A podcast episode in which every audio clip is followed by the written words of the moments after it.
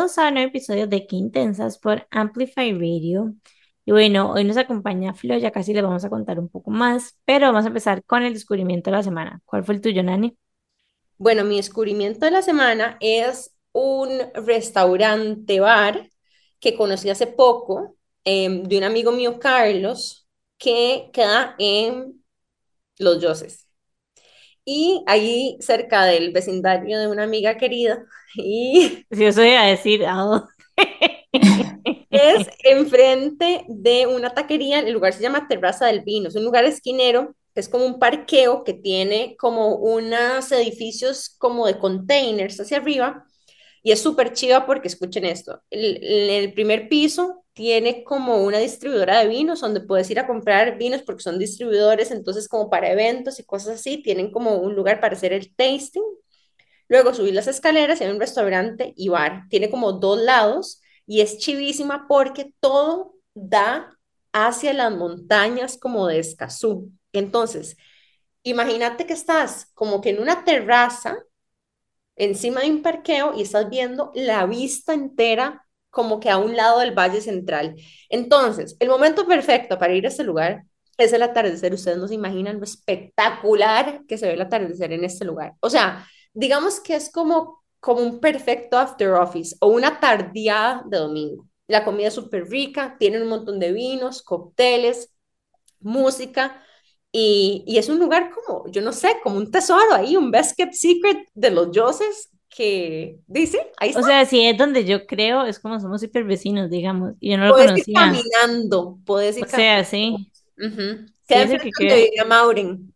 ¿Y qué tipo de, de comida y qué tipo de... Tienen comida fusión, hay desde lasaña, hamburguesas, ribs, pulpo, tartar de atún, de todo. Pero Es que de hecho, de vinos. Me parece súper fun fact, no sé, bueno, fíjate en esto, pero si ustedes se meten en Yoses y ponen como Google Maps, en realidad hay un montón de oficinas.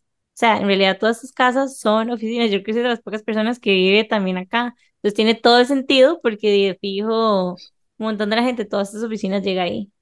Exacto. Entonces, bueno, si no, tenemos que ir, Jimé, a tomarnos unos coctelitos a la hora del atardecer ahí. Creo que sí cierran como a las, ¿qué es? Como a las 10, 10 y media de la noche entre semana. No sé entre el fin de semana cuál es el, el horario, ya les digo. Es martes, miércoles hasta las 10 p.m. y de jueves a sábado hasta la medianoche. Así que bueno, si quieren buenos vinos, espumantes, blancos, tintos, de todo lado y, y una super cocina, las invito a que, a que sigan Terraza del Vino en Instagram y vayan y conozcan. Y ese es mi descubrimiento de la semana. Flo, ¿cuál fue el tuyo? Ahí vieran que mi descubrimiento de la semana fue un evento que fui el miércoles pasado. Es organizado por una mujer espectacular que se llama Lili Cabezas, no sé si la conocen. Se llama Círculo de Mujeres y nos han puesto a pintar y mi habilidad nunca ha sido la pintura. El asunto es que eh, teníamos que empezar a pintar y yo con aquella congoja veía a mis compañeras de la par y aquellas estaban haciendo obras de arte y lo mío no tenía absolutamente ni forma, o sea, yo no sabía, no tenía ni la menor idea de lo que estaba haciendo. Y de repente, como que ver a las demás me dio una especie de guía, pero hasta que yo me relajé y me enfoqué en fluir y en prestar atención únicamente a lo que yo estaba haciendo, logré hacer un garabato que para mí fue súper revelador, porque al final del ejercicio esto no tenía forma y la persona que nos estaba asesorando se pone atrás y me dice, vieras que a mí me parece que esta persona está arropando a otra. Y fue muy revelador porque en el momento sentí un poco de resistencia porque yo dije, no, es que esto no es un bebé, ¿verdad? Y ahora lo vamos a hablar, yo no estoy arropando ningún bebé. Y en ese momento nada más lo dejé fluir y me di cuenta que lo que yo estaba dibujando era la mujer que yo pensé que iba a ser, arropada y arrullada por la mujer que soy. Y ese fue mi, o sea, fue un momento de insight porque de verdad, o sea, hasta el momento en donde yo me dejé comparar con las demás que tal vez me sirvieron de guía al inicio, pero el momento en donde yo fluí, de verdad que empecé a dibujar un montón de cosas inconscientes y al final fue como, wow, o sea, conciliamos a esas dos mujeres, que es la que yo pensé que iba a ser y la que soy. Y fue súper conciliador, fue lindísimo el momento. Qué sanador suena eso. Sí, qué Muy linda, qué linda sanador. historia. Mm, Sí, linda. sí, sí, sí, fue chidísima. Como las experiencias que hoy en día uno ya como mujer grande, como digo yo, después de los 30 empieza como a, ¿verdad? A tratar de abrazar y, y, o sea, en inglés se dice mother yourself, ¿verdad? Pero rellenar todas esas cosas que uno por alguna razón no recibió y a donde uno tiene la oportunidad de ser la madre de una misma. Exacto, exacto, maternarse. Y lo más interesante es que las dos mujeres tenían cara de calma y las hice por aparte, ¿verdad? O sea, no, nunca lo hice de forma consciente, entonces fue, fue muy, muy lindo. Qué lindo, Flo, gracias por compartir. Jime, ¿cuál fue tu descubrimiento? Bueno, mi descubrimiento es que, bueno, básicamente toda mi vida he querido una Dyson, pero como que todavía no me lo puedo justificar a mí misma gastar esa cantidad de plata en una No me diga secadora. que se compró la secadora, la odio. Espérese. Entonces, como que toda mi vida la he añorado así, pero le he añorado demasiado, pero no, no logro, es que es demasiada plata para una secadora de pelo. Entonces, como que no me logro convencer. Y bueno, como que se me quemó mi secadora y yo dije como, mae, ya estoy harta de esas cosas, na, na, na", y a empezar a hablar paja, ¿verdad? Entonces como que me voy a la Universal a comprarme una secadora X porque según yo era como para ver si me compraba ya después la Dyson.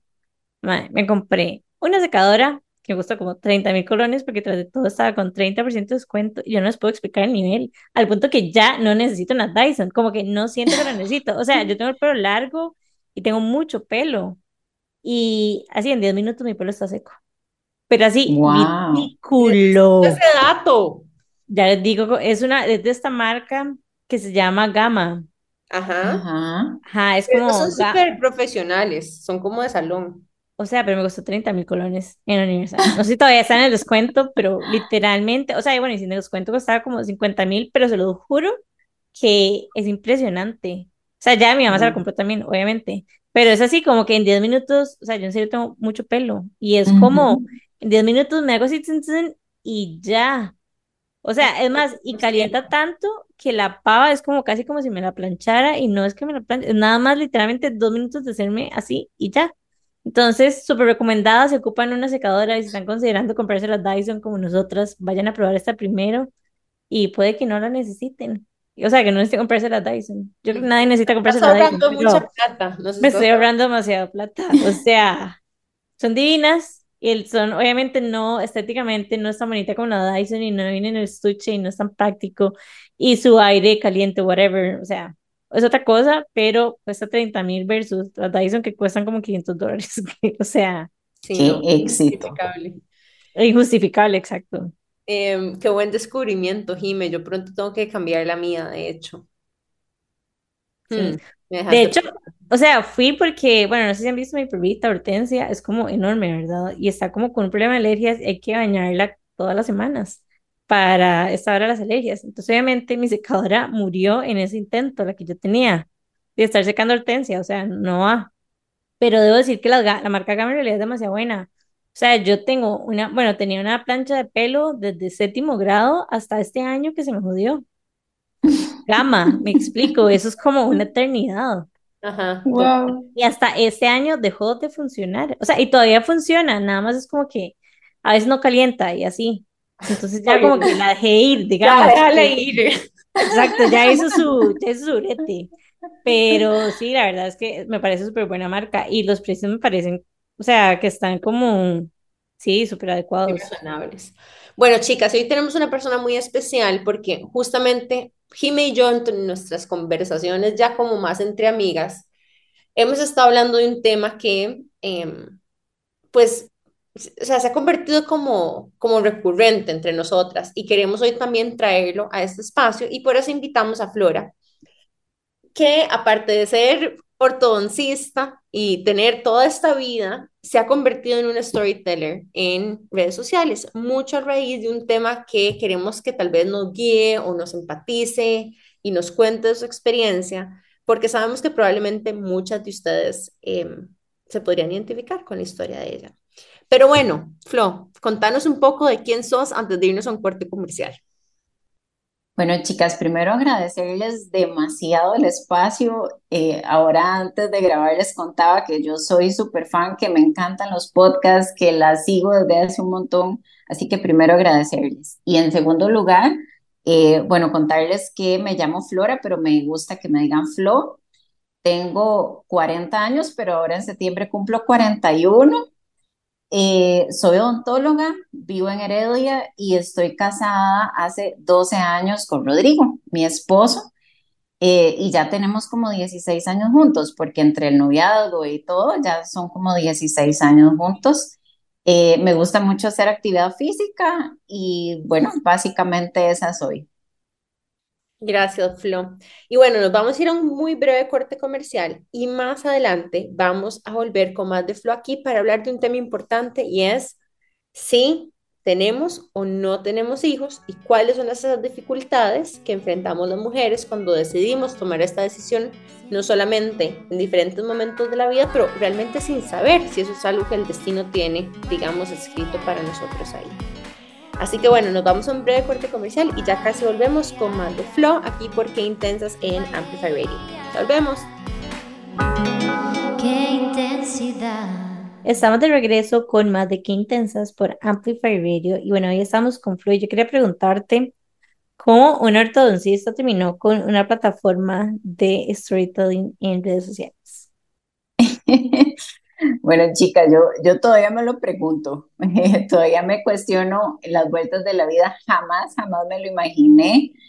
Em, yo normalmente, o sea, mi esencia es ser estructurada, eh, de, de, de, seguir todas las, digamos, como todo lo que le dice a uno en la vida que tiene que cosechar para llegar a tal lugar eh, super nerda en la U, en el cole, eh, siempre muy enfocada en el estudio. Y la vida me ha ido como presentando las oportunidades de desempeñarme en cosas que no necesariamente es la odontología. Yo sigo ejerciendo odontología, de eso vivo, pero he encontrado en Flora Plataforma una pasión increíble y de repente me he dado cuenta que, que no soy mala contando historias y, y trayendo un aprendizaje. Y precisamente creo que a pesar de que no soy psicóloga y no tengo formación en, en salud emocional como tal, creo que las vivencias pesan mucho, pesan, eh, incluso conectan mucho más que la teoría. Eh, y, y, realmente mi vida ha sido toda una lección porque, como les digo, mi esencia es pensamiento rígido, cero flexible. Y cuando decidimos casarnos, Rodrigo y yo, que tal vez eso ya esa parte se las, se las, se las contaré ahorita. Cuando nosotros decidimos casarnos, éramos tan estructurados que esperamos un año para empezar a pedir bebé. Por, por todo el tema de que el ahorro, que el colchón, ¿verdad? Para que uno no estuviera como tan tallado económicamente, qué sé yo. Empezamos a intentarlo y fue pasando el tiempo y nada, nada, nada. Hay un periodo que es normal, que es más o menos un año, y ya después de un año uno debe buscar ayuda médica.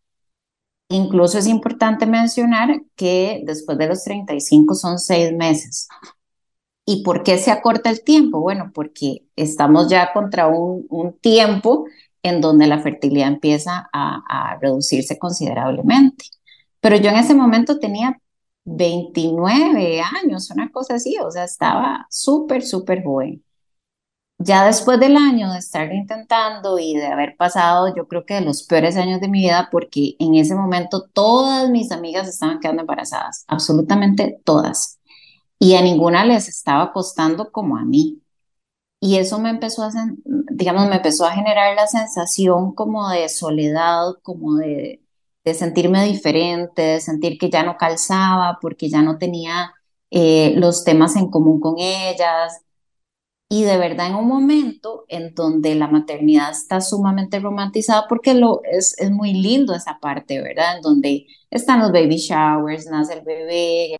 Bueno, y ese año, chicas, yo creo que fue el más duro ya después empezó una secuencia de tratamientos que, que también es, es un proceso bastante complicado hasta que ya llegamos al punto en donde la única alternativa que nos quedaba era realizarnos una fertilización in vitro, que en esa época en Costa Rica era ilegal. Recordemos que, que la fertilización in vitro em, hace relativamente poco es legal en Costa Rica y hace poco también la caja la hace, ¿verdad? Que ya es una oportunidad que tienen eh, las parejas con infertilidad para, para lograr concretar ser papás, ¿verdad? Pero en ese momento corría absolutamente todo por cuenta eh, privada, además de que, de que había que salir del país. Viajamos a México eh, intentándolo y pues todo salió pésimo, o sea, fue el peor panorama. Y regresamos acá eh, de, con el alma deshecha, ¿verdad? O sea, porque realmente íbamos apostándolo todo, ya habíamos hablado que ese iba a ser eh, probablemente nuestro último intento. Y de ahí vino un- una secuencia de, de procesos de duelo, de, de aceptación, de decidimos parar, pero realmente no estamos tan conscientes de la decisión, creo yo fue que ya cuando decidimos parar, yo empecé a reencontrarme conmigo misma y empecé a reenamorarme de mi vida y a dejar de ver las cosas tan grises como las veía en aquel momento. Y fue ahí donde yo no quise renunciar de nuevo a esa paz que había conseguido y por eso decidí ya no volver, digamos, no volverlo a intentar por medio de tratamientos. Y eso fue hace aproximadamente cinco años. Eh, ya después se vino la enfermedad de mi papá, ya papi falleció hace tres.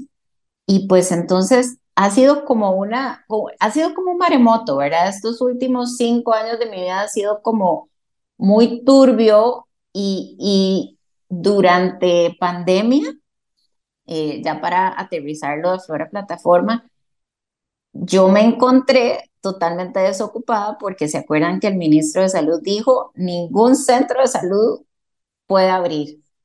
Y entonces yo me quedé sin trabajar aproximadamente dos, dos, dos meses. Y en ese momento fue como la espinita que yo dije, ¿cómo puede ser que en Costa Rica no se hable de este tema? Un tema que es frecuente porque de verdad las estadísticas son altas, o sea, no, eh, más o menos de cada cinco parejas, una presenta problemas de infertilidad. Sumale a que cada vez más las mujeres postergamos más el tema de la maternidad, entonces es un, es una realidad que es cada vez más frecuente. Pero yo me sentía muy sola, yo sentía que solo a mí me pasaba, de tal forma que yo me sentía como el bicho raro, como que solo yo eh, eh, me toca enfrentar este tipo de cosas y nunca me pude ver reflejada en alguien. Y yo en aquel momento hubiera deseado que alguien me dijera, sé lo que sentís, eh, me acerco a tu emoción y que me diera un mensaje esperanzador, no importara cómo terminara la historia, ¿verdad? Porque realmente para mí exponer y contar mi historia no es fácil porque no es el final que la gente espera. ¿verdad? No es el final que nos venden los cuentos de hadas en donde todo se soluciona y todo se concreta como la persona esperaba, sino que es un final diferente. Pero eso no quiere decir que no sea un final feliz. De ahí que, que ya cuando yo me sentí mejor, decidí empezar Flora Plataforma y recuerdo el primer posteo que yo decía, o sea, es como literal tirarme al vacío desnuda frente a un montón de desconocidos y fue, fue duro, chicas, o sea, al inicio fue súper duro. Eh, me movía mucho mis emociones, por dicha ya yo había hecho terapia, o sea, ya tenía el, tema bastante claro. Y bueno, esto terminó siendo mi pasión. Entonces así una odontóloga termina contando historias. Bueno, primero agradecerte por habernos compartido tu historia, porque vas a convertirte en alguien que vos posiblemente, o te estás convirtiendo en alguien que a vos posiblemente te hubiera ayudado mucho escuchar. Entonces quería darte las gracias por eso. Quería también reflexionar del hecho de que tal vez como que crecimos siempre, como bien pensando en no jalarse tortas. O me explico, Ajá, como que más bien yo creo que mi mentalidad hasta hace muy, muy poco tiempo era más bien como que había más gente hablando de tortas, según yo, en mi cabeza, que ujú. no, cero, que gente que estaba teniendo problemas de fertilidad. Y es un tema que ahora ya, di, no sé, a mis 33 años, como que es demasiado recurrente en general en mi entorno y como que lo escucho y etcétera, pero es algo que para mí literalmente hace un tiempo no tenía ni la menor idea que existía. Y por eso también quería preguntarte un poco de cómo se vivió, o sea, cómo fue como un poco como ese mapa de emociones que tuviste, digamos, durante este proceso. No sé si, si te recordás cómo fue. Sí, claro, Jime, eso que decís es súper cierto. O sea, al final de cuentas, la habilidad de procrear la damos por sentado. Yo tampoco nunca me lo cuestioné. O sea, Rodrigo y yo desde que fuimos novios empezamos a hablar de que queríamos tener hijos, pero nunca hablamos el tema de qué pasa si no. Y aunque a uno le resulta increíble, mucha gente decide hacer vida en pareja estable sin haberse preguntado, ¿quieres tener hijos? O sea, y de repente se sorprenden o de repente piensan que, que les van a hacer cambiar la opinión y, bueno, motivo de conflicto terrible, ¿verdad?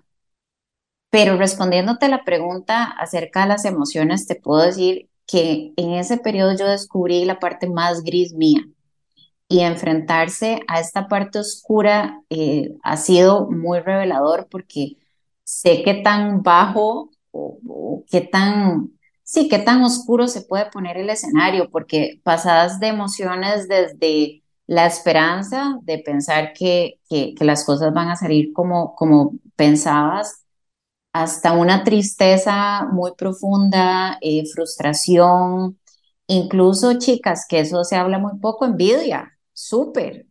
Eh, o sea, yo me pasaba comparando con la vida de absolutamente todo el mundo. Yo no quería la vida que yo tenía, quería la vida que tenían los demás. Y hasta gente que yo amo y adoro y que me alegra muchísimo que les vaya bien en la vida, eso me dolía porque me recordaba lo que yo no estaba teniendo. Sea, ver a las personas teniendo hijos era mi recordatorio de, hey, vos no lo estás logrando. Ahí, y yo ahora ya le pongo nombre, ¿verdad? Es este tema de la ambivalencia emocional, pero en aquel momento yo sentía mucha culpa porque yo no entendía cómo yo me, yo me sentía triste ante lo que se suponía que tenía que alegrarme. Ahora comprendo que uno puede estar alegre por la otra persona y triste por uno mismo y que eso está bien y que eso es muy humano. Pero en aquel momento ya estaba tratando de hacer lo mejor que podía con los recursos y conocimiento que tenía, que era muy distinto.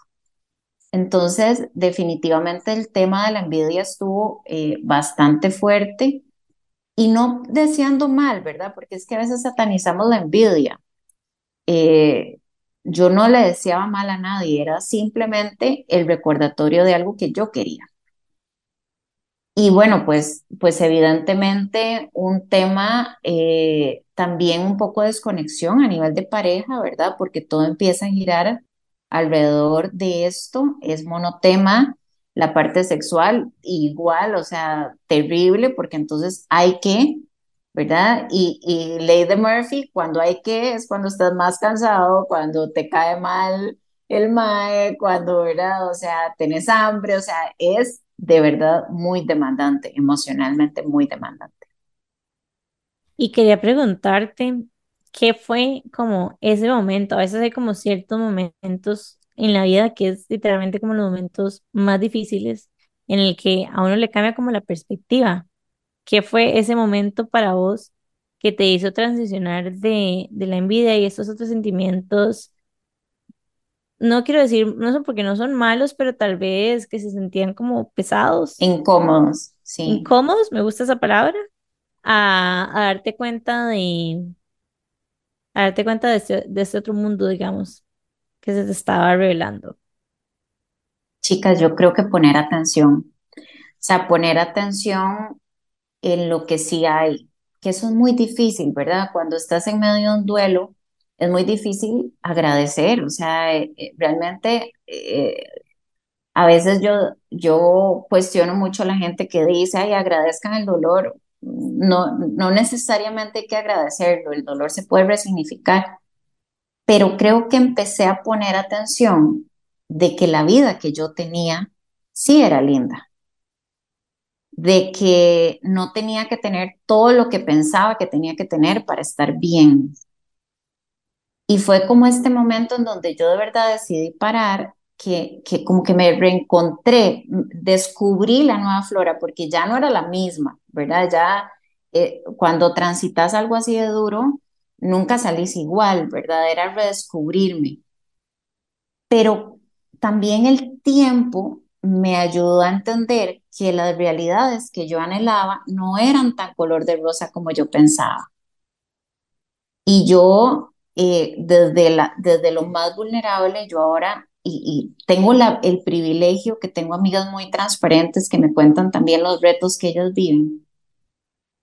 Y vieras que ya, ya me encanta mi vida, o sea, eh, me doy cuenta que lo que yo pensé que iba a ser súper gris no lo es y que nadie tiene la vida perfecta ni nadie tiene la vida armada. Y yo tengo mis retos, las que son mamás tienen sus retos, pero me he dado cuenta que nadie lo tiene todo y que todos estamos tratando de hacer nuestro mayor esfuerzo en la realidad que tenemos, pero que nadie lo tiene todo. Y, y de verdad fue poner atención y decir, ok, estas vidas que yo anhelaba tampoco son color de rosa Tampoco la mía es color de rosa, pero es como no sentirme sola en la desdicha, me explico, sino que darme cuenta que la felicidad al final no es lo que tenés, lo que conseguiste, sino es este estado de calma en donde sabes que estás en el lugar correcto, con las personas correctas y haciendo las cosas que estén acorde a tus valores, ¿verdad? A eso que, le da sentido a tu vida.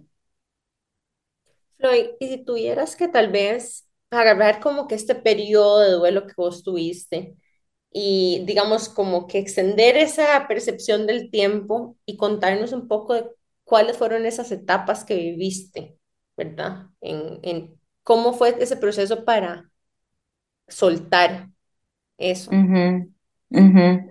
Eso, eso que me preguntas es muy importante eh, Nane, porque ustedes bien saben que el duelo no es lineal, ¿verdad? Ni, ni, ni está clasificado que la negación y que, bueno, es un ir y venir, es una montaña rusa, es eh, conciliar y pelearte, conciliar y pelearte innumerables veces. Eh, creo que la primera parte del duelo, que fue aceptar que algo no estaba bien, ¿verdad? En, en la parte reproductiva de, de los dos, creo que fue la parte más difícil, ¿verdad? Porque es cuando empezás a tolerar la frustración. Y yo nunca me había enfrentado a algo tan importante como esto y que me generara frustración. O sea, realmente a mí en la U me iba bien, eh, había conseguido el, el, el novio, el, el, hombre bueno, me había casado, tenía trabajo, yo tengo clínica privada, o sea, como que iba cumpliendo los checks y me tocó desarrollar la, tolerancia a la frustración con algo tan cruel como esto. Entonces al inicio es como, ok, el cerebro rígido que viene de, alcanzar, alcanzar, alcanzar, de repente es, ok, te pongo un alto, ¿verdad? Entonces esa parte fue muy dura y ya luego viene un proceso de intentarlo que en ese momento es como duelo literal cuando te haces un tratamiento y no lo conseguís, la sensación es de que alguien se te murió. O sea, es, un duelo tan intenso porque en realidad se muere una ilusión, ¿verdad? Se te muere eh, el, lo que estabas proyectando para ese momento. Igual que un duelo, llega un punto en donde, en donde hay una aceptación incondicional de lo que sucede. Y es que eh, rechazar lo que pasa no lo cambia, ¿verdad? No lo mejora, o sea, simplemente te mantiene en una espiral de la cual no, no, no salís. Y vieran que yo creo que para mí, yo creo que esas diosidencias, una vez estaba atendiendo a una paciente de 50 años y me preguntó si yo tenía hijos. Y en ese momento ya nosotros habíamos decidido parar y entonces yo le dije, no, nosotros no podemos tener hijos y probablemente ya no los vamos a tener. Esta mujer se ha atacado a llorar en el sillón de mi consultorio con un dolor pero muy vívido. O sea, yo decía, pero Dios mío, ya tiene 50 años, o sea, ya, ya tenía, ya estaba en la menopausia. Y yo la vi con este duelo tan profundo que fue muy revelador para mí y yo dije, yo no quiero esto para mí. O sea, yo no quiero que se me vaya la vida en esto. No sé cómo voy a hacer, pero yo aquí no me quedo. Sea, yo no quiero llegar a los 50 con este nivel de dolor. Y de verdad, chicas, o sea, es algo, digamos, que, que vos nunca lo terminas de superar. O sea, las personas que enfrentamos procesos de infertilidad quedamos, creo yo, que con estrés postraumático. O sea, eso, eso te marca porque es un nivel de emociones muy fuerte. Pero ya, por ejemplo, si a mí algo me detona, ya yo lo gestiono rapidito y me doy cuenta en el momento y lo detengo y yo digo, ok, no. Por ejemplo, evito exponerme a cosas que, que me detonen. Eh, muchas veces me toca dejar de seguir cuentas que yo digo, no, no, esto, esto me está revolviendo, chao. Eh, escucho poco a gente también que me detona. Eh, trato como de cuidar mucho lo que veo, lo que escucho, de quién me rodeo y de verdad, o sea, yo ahora digo, yo por ejemplo, en aquel momento que me sentía tan desafortunada, por ejemplo, mi papá estaba vivo. Ahora tengo menos porque mi papá ya no está y me siento sumamente afortunada. Entonces es un tema de simplemente de perspectiva, es, el lente con el que miras la vida. Mm, gracias por compartir esto, porque yo creo que al final, en verdad, uno yo que no he empezado a intentarlo, pero yo vivo con ese miedo, ¿verdad? Como de no querer necesariamente enfrentarlo y querer tal vez hacerme todos los exámenes desde ahora, eh, ¿verdad? Porque al final, ¿verdad? Es algo tan, tan, ¿cómo te lo digo? Es, es un tema de salud que no discrimina, no discrimina. Exacto ¿verdad? Si sos costarricense, si sos estadounidense, si sos morena, si sos, ¿me entiendes? Hay, hay tantas cosas de la vida y de las enfermedades y de las condiciones, mm, ¿verdad? Fisiológicas que uno no controla, que realmente es una apuesta. Y me encanta que vos hayas hablado también de las conversaciones que uno tiene que tener con la gente que quiere o con la gente que uno está planificando la vida, porque uno, o sea, esta puede ser una cosa, pero hay ¿verdad? Varias otras opciones de cosas que te pueden pasar que me parece sano abordarlas porque, puña, me imagino lo difícil que ha sido también en la relación de pareja hacer este duelo juntos, que obviamente tal vez vos como mujer lo procesas diferente a tu esposo. ¿Cómo ha sido esa relación de pareja y hacer el duelo juntos? Sí, totalmente. Eh, a pesar de que a los dos nos dolió demasiado, yo en aquel momento pensaba que a Rodrigo no le dolía tanto, porque normalmente el hombre eh, hace el papel del roble, de que yo te acompaño, yo te soporto, y ya con, en este tiempo, incluso Flora Plataforma ha sido súper sanador para nosotros porque hemos podido conversar de cosas que nunca, que nunca hablamos. Y, y, él ahora, por ejemplo, me ha contado, mira, Flo, o sea, vos no me veías llorando, pero vos te ibas a trabajar. Yo en ese momento trabajaba los sábados en la mañana y ese era mi momento de llorar, cuando vos no estabas. Y yo pensando en que él lo estaba viendo desde una perspectiva más práctica, porque cuando algo no salía, pues él era, bueno, ya, este, mañana vamos y nos comemos algo rico, ¿verdad? Y, era como este empuje hacia adelante, pero él realmente la estaba pasando mal. Y él me dice, es que yo no podía eh, ser débil porque todo el peso de los tratamientos estaba en vos, o sea, lo menos que yo podía era ser fuerte para vos. Y yo ahora casualmente eso lo hablo mucho en la página, o sea, realmente no necesitamos necesariamente que nuestra pareja sea fuerte, necesitamos que estemos conectados y que los dos podamos a, apañarnos en, cada momento vulnerable, pero que los dos sepamos que la estamos pasando mal. Como acompañarse principalmente. Escuchando tu historia me pone a pensar cuáles fueron, digamos, como ciertas, no sé, como ciertas acciones de las personas que estaban alrededor tuyo que te hicieron sentir acompañada y apoyada, porque a veces tenemos como a gente cercana que está como... Y lo contrario tal vez, como saber qué no hacer cuando alguien está pasando por eso. Porque querés estar ahí, pero no necesariamente sabes eso. Inclusive, sí, me gustaría que nos contaras un poquitito más de esto. Bueno, eh, ahora también he conversado con mis amigas y ellas me cuentan lo retador que fue también para ellas y yo no lo sabía. Ellas eh, de verdad que hicieron su mejor esfuerzo en estar para mí. Sin embargo, también la vida de ellas estaba pasando, o sea, ellas estaban en, el pico más demandante de la maternidad. Entonces, qué difícil estar pendiente de alguien cuando tenés a alguien tan dependiente de vos en ese momento. Y creo que uno por dolor se va aislando, chicas, o sea, uno tampoco pide ayuda porque uno siente que nadie te va a entender.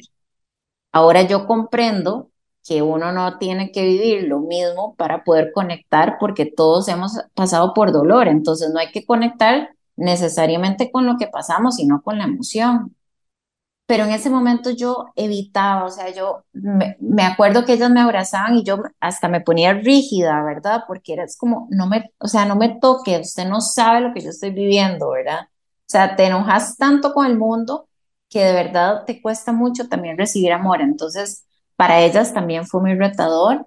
También eh, en este tema de, de, de las diferentes experiencias de vida, yo también las dejé muy solas a ellas en el tema de la maternidad, porque yo no quería saber nada, obvio. Entonces tampoco les preguntaba, hey chicas, ¿cómo están? Y ellas también estaban pasando por una situación difícil. Es que, o sea, de la maternidad se habla solo muchas cosas bonitas, pero no se habla de lo duro, porque entre las mismas mamás se juzgan durísimo cuando se habla de las realidades y de los retos y, también de lo difícil que puede ser. Y yo tampoco estuve para ellas, ¿verdad? Entonces fue un tema como de un poquito de distanciamiento, eh, en ambos lados tratando de hacerlo mejor, pero definitivamente si no hay comunicación, las relaciones se pueden romper y se pueden romper de manera irreversible. Gracias a, la vida, nosotros eh, volvimos a reencontrarlos en el momento en que también yo lo permití, ¿verdad? Porque ellas siempre estuvieron ahí esperándome. En el momento en que yo me permití quererme, en ese momento ellas también han estado. Realmente eh, yo nunca tuve como, como comentarios imprudentes realmente de, de, parte de, de mis amigas ni de mi familia, por dicha, tuve ese privilegio, pero es un privilegio que sé que no tiene mucha gente. O sea, los comentarios que yo escucho, que me cuentan en la página, yo digo, sangre de Cristo, pero o sea, ¿qué tiene esta persona en la cabeza para hacer semejante imprudencia? Yo creo que, yo creo que parte de lo que me gustaría que hablar, y ojalá que, que quede el mensaje, es que a la gente no se le pregunta cuándo va a tener hijos, punto. O sea, esa pregunta no se hace a menos que sea tu mejor amiga y sea un espacio vulnerable donde se pueda hablar, mira, ¿has pensado si quieres tener hijos o qué has pensado sobre?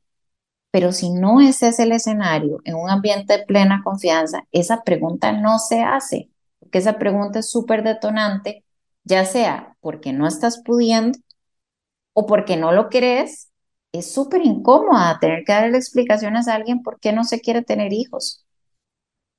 Sí, que al final uno a veces no se da cuenta lo privada y lo personal que es esa, ¿verdad? Esa pregunta.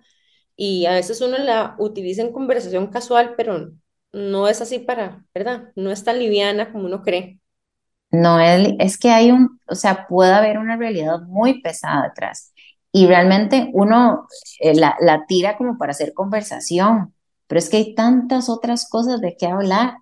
Y si alguien es mamá, en algún momento, o papá, en algún momento los hijos saldrán a, a acotación.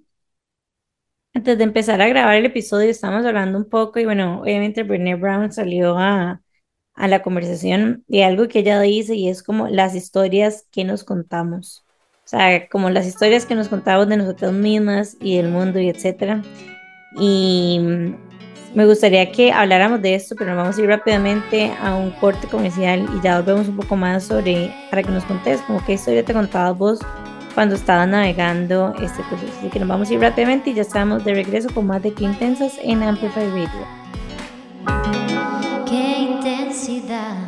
Estamos de regreso con más de Qué Intensas aquí por Amplify Radio y hoy nos acompaña Flo Y estábamos hablando, bueno, Flor nos ha estado contando un poco de su historia y sus vivencias alrededor de la infertilidad. Yo quería preguntarte por las historias que vos te contabas cuando estabas navegando este proceso.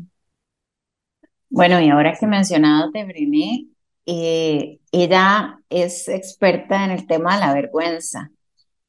Y, y, confundimos el término vergüenza con pena, ¿verdad? Eh, en Costa Rica decimos, oye, qué, vergüenza, me caí. Pero es que realmente la vergüenza es la emoción de no soy suficiente, ¿verdad? Eh, y, y casualmente esa era la historia que yo me contaba. No soy suficiente, eh, no estoy cumpliendo las expectativas de los demás, porque a mí, ¿verdad? Este tema de, de cuestionarse tanto, eh, ¿será que no lo merezco? Porque aquí entra mucho eh, la forma en que nos criaron de, de, de, las creencias incluso espirituales, chicas, de que, de que si sos buena, entonces el niñito te trae regalos, ¿verdad?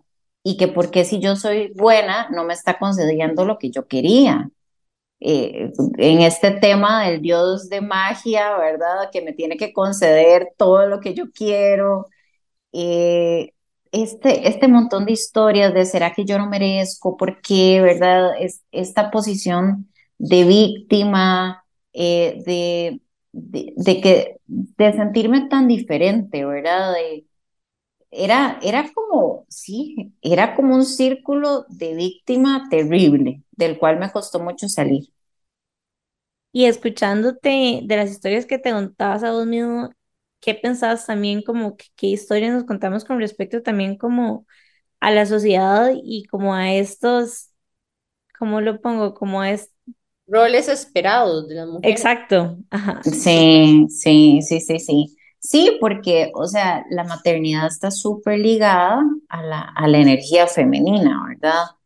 Y yo sí creo que las mujeres tenemos una energía creativa, eh, pero no necesariamente tenemos que crear seres humanos, ¿verdad? Podemos crear otro tipo de cosas y no perder esa energía, esa energía femenina. Mira, eh, qué, qué difícil es eh, salirse del molde, porque realmente las, las, las presiones sociales para las mujeres son durísimas, ¿verdad? Los hombres también tienen sus presiones sociales, pero hay términos muy peyorativos de, de, las mujeres que no somos mamás, por ejemplo, que jardín sin flores, o sea, una cosa espantosa, ¿verdad? Relacionada a no concretar eso que te dice la sociedad que te va a dar felicidad pues e, en este, en este proceso de, del proyecto, chicas, hay mujeres muy vulnerables que me han escrito, Flora, yo lo conseguí y me sigo sintiendo vacía.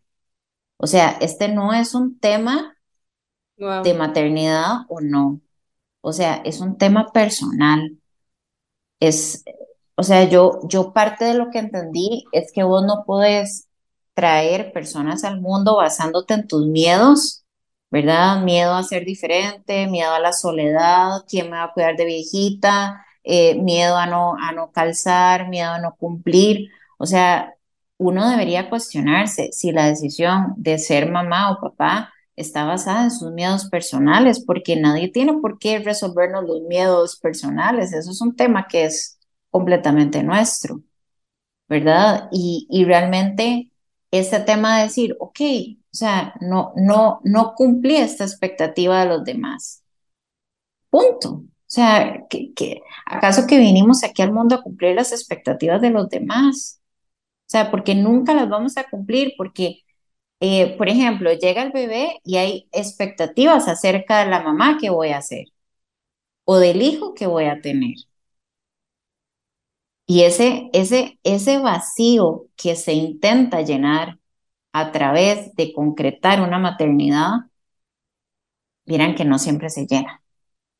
No siempre se llena, ¿verdad? O sea, eh, pues puede ser que te dé un sentido de vida, pero siempre hay esta sensación de carencia que es donde uno tiene que profundizar un poquitito y decir, bueno, si voy a tener un hijo, mi hijo merece una mamá sana, una mamá completa, una mamá que no se sienta que le falta algo, se siente insuficiente y que esta personita va a venir a, completar lo, lo, que soy, ¿verdad? O sea, nadie debería tener la responsabilidad de mi felicidad.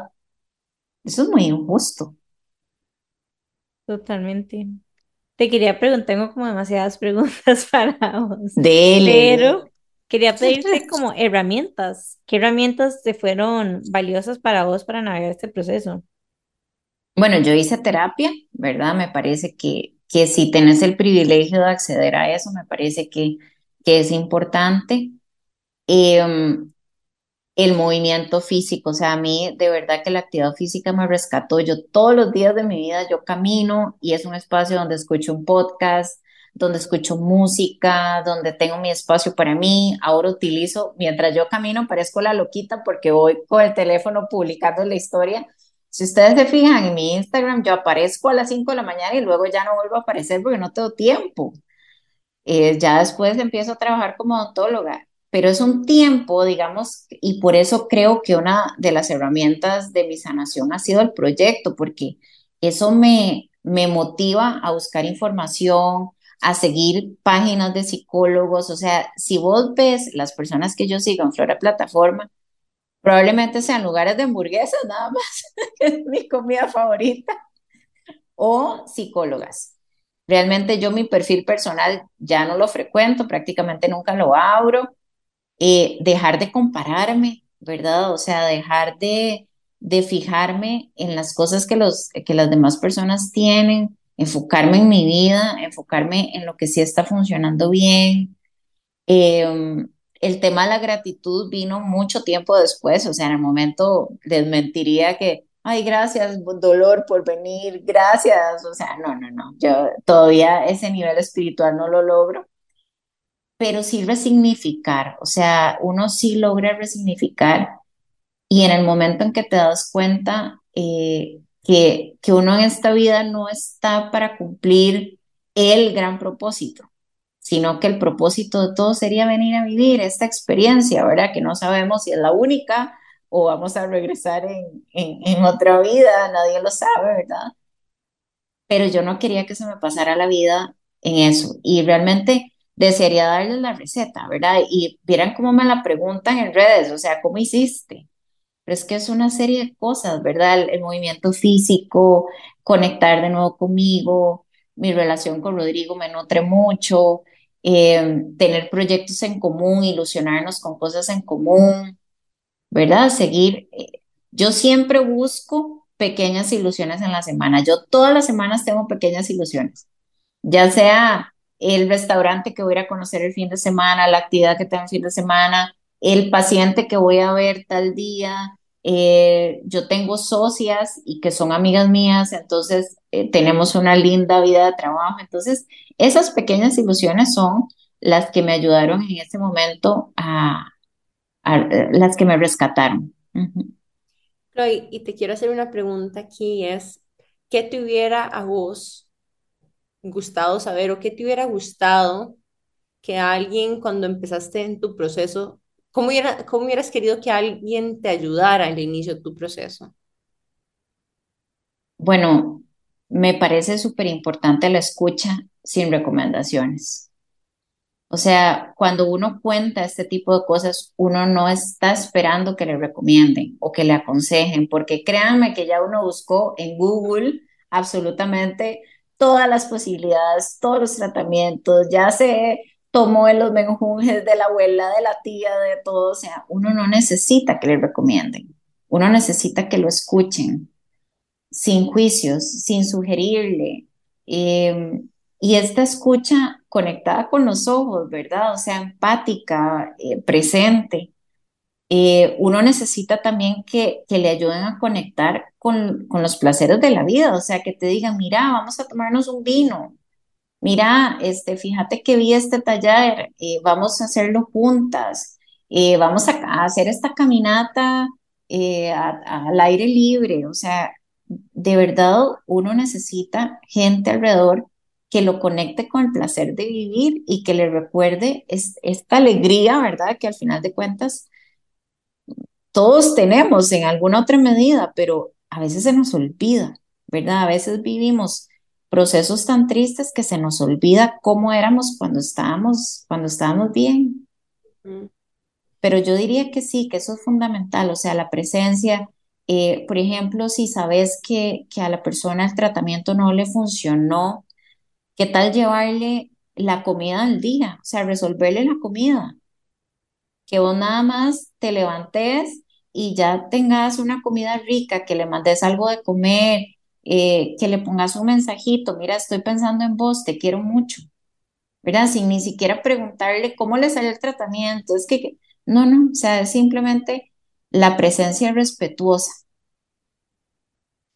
Y hablando un poco de esto también, Flo, y teniendo como todas estas recomendaciones de qué sí podemos hacer, tal vez qué cosas mm, no deberíamos de hacer a la hora de apoyar a una amiga o a la hora de querer apoyarla, digamos, tal vez no necesariamente de la mejor forma, qué evitar hacer. Bueno, creo que, creo que hacer preguntas imprudentes, ¿verdad? O sea, ¿qué es una pregunta prudente? Por ejemplo, una pregunta prudente es, contame más, quiero entenderte. O sea, como, como preguntar con curiosidad genuina, pero esas preguntas que se hacen como para el morbo, ¿verdad? Como esas, cua- cuando, cuando vos tenés una curiosidad genuina es para entender a la persona, pero creo que hacer como muchas preguntas alrededor de los tratamientos, enjuiciar las decisiones que la, que la pareja está tomando, de si quiere hacerse tal o X tratamiento o si decide parar. Em, por ejemplo, creo que sería lindo también, porque eso lo veo mucho, que las personas que, que logran, y eso pasa mucho en infertilidad chiquillas, o sea, de repente una mujer que intentó mucho tiempo ser mamá, de repente queda embarazada y es como que le da amnesia, se le olvidó el otro lado. Entonces empieza a hacer spam de ultrasonidos, spam de... Y eso no quiere decir que no pueda celebrar, pero uno puede celebrar de manera respetuosa. Entonces, eh, por ejemplo, si sabes que una amiga está pasando por algo así, di, no le vas a spamear el chat de ultrasonidos o de fotos de bebés, por ejemplo, o no vas a empezar a contarle todo el lado rosado y romántico de lo que estás viviendo, porque eso la va a detonar. Sí puedes compartirle, no dejes de invitarla a los eventos también de tus hijos, eso es importante porque cuando uno se siente aislado es feo. Es como decirle, mira, eh, eh, el baby shower es tal fecha, estás totalmente invitada, pero entiendo si no quieres ir y no tomarlo personal. ¿Verdad? O sea, uno de verdad está tratando de hacer su mayor esfuerzo y, y, y, por ejemplo, decirle, mira, eh, si quieres ir un ratito eh, y respetar los límites, ¿verdad? O sea, respetar si esta persona te dice, mira, no me siento preparada para ir, respetarlo y no, y no tomarlo personal, que es difícil, ¿verdad? Es difícil, pero, pero creo que... Creo que es conectar y, y sentir que el mundo no gira alrededor de la otra persona, sino que también como conectar con, con lo que la otra persona está viviendo. Wow, Flo, muchas gracias por toda esta apertura y honestidad, porque Totalmente. a veces uno de, de un buen lugar mete la pata también. Yo he metido mil veces la pata y las, y las sigo metiendo y, y realmente a cada rato yo digo, ay Dios, ¿qué es esto que dije? Tal vez en otro contexto, no necesariamente en esto.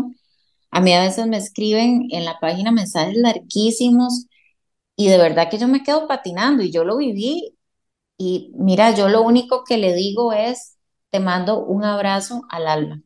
O sea, porque no, no hay nada, ¿verdad? Es validar lo que la otra persona está sintiendo, acompañar ese dolor, ayudar en lo que se pueda, o sea, eh, comida, mandados, acompañarlas a citas, eh, ayudarlas a conectar con los placeres de la vida de nuevo y, y la escucha, ¿verdad? Al final de cuentas es escuchar sin juicio, sin, sin este eh, prejuicio que podemos tener alrededor de estos temas y, y con apertura, ¿verdad? Pero, pero sí, yo, yo también, yo en otros contextos yo digo, ay Dios mío, ¿qué es esta caballada que dije? Mm. Hay algo, hay algo que, que, que es, que lo, no me acuerdo dónde lo vi, no es mío, pero me encantó. Y decía, es más fácil sobreponerse a una sobredosis de amor que a la indiferencia.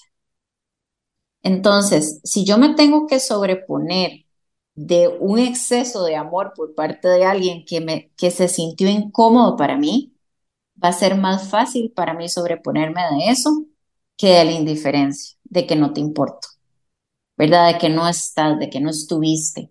Eso sí es difícil. Entonces, yo siempre les digo, o sea, porque a veces me preguntan, ¿y, y si le mando unas flores, se incomodará? Y yo, mira, no sé porque no la conozco pero mandalas. O sea, lo peor que puede hacer es que las agarre y las bote en el basurero. Pero en el fondo le va a quedar la sensación de que hiciste estar. ¿Verdad? Ay, es que no sé si irla a visitar en persona. Mira, no sé decirte, no la conozco, pero anda.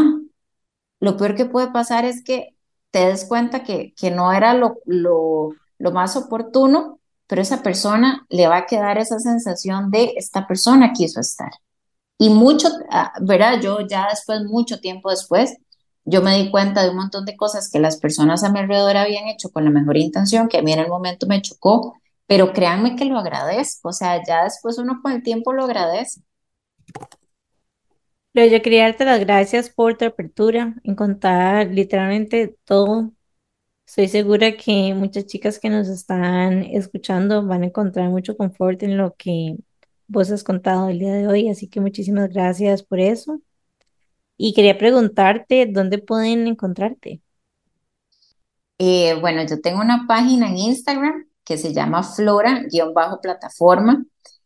Eh, es, este proyecto a mí me tiene apasionada y realmente eh, el tema de infertilidad es muy amplio, sin embargo, ahora hay mucho contenido en otras páginas y mi vida no se resume en eso, ¿verdad? Entonces, en la página Flora Plataforma, yo muy de vez en cuando hablo de infertilidad, la verdad, sino que me, me encanta contar historias, me encanta compartir contenido de salud emocional, así que yo las invito a las, a las personas que quieran conectar con historias vulnerables, ¿verdad? Que, que a veces en redes sociales vemos eh, que todo el mundo tiene la vida perfecta, pero, pero yo creo que es importante exponer historias también que, que no son perfectas, pero que que están bien, o sea, que, que, que no hay que ser, no, no, hay que tener la vida perfecta para estar bien. Así que si quieren seguir a Flora Plataforma, yo encantada. Qué linda, Flo. Muchas gracias por tu vulnerabilidad en este espacio. Em, no sé, me siento como muy en calma de escucharte también y gracias por darnos también esa esa paz y esa tranquilidad y esperanza de que si por alguna razón, ¿verdad? Es, ser mamá o, ¿verdad? Quedar embarazada no está dentro de los planes de vida de que, de que también se puede ser feliz. Así es, así es. Y, y, también es una, es una realidad linda, ¿verdad? Lo que pasa es que no, no es lo que hemos aprendido, no es lo tradicional y salirse del cajón no es fácil, ser diferente no es fácil pero eso no quiere decir que no sea lindo y que, y que, y que la vida tiene muchísimo sentido, aunque no, aunque no se concrete lo que queremos. Gracias, Flo. Bueno, y ya llegamos al final de nuestro episodio. Em, queremos agradecerle también a todas las personas que nos escucharon hasta el final. Sabemos de que, pues, este es un tema que tal vez muchas personas alrededor tuyo o vos misma podrías estar viviendo y en realidad Intensas es para eso, para contar historias, para sentirnos acompañadas en lo que estamos viviendo. Así que si en algún momento les resuena este episodio, creen que le puede ayudar a alguna persona escucharlo, por favor compártanlo. Sharing is caring. Em, es la forma en la que también mantenemos nuestra plataforma viva y gratuita para todo el mundo. Así que las invitamos a que nos compartan y a que nos sigan en nuestra cuenta de Instagram como Que Intensas Podcast, Amplify Radio como Amplify Radio FM. Y ya saben que nos pueden escuchar todos los miércoles a las 7 y media de la mañana por 95.5 FM Amplify Radio y por cualquiera de las plataformas digitales de podcast en cualquier momento. Así que bueno, con esto nos despedimos. Gracias, Flo, nuevamente. Y nos vemos gracias a ustedes. Nos vemos el próximo miércoles. Chao. Chao. Chao.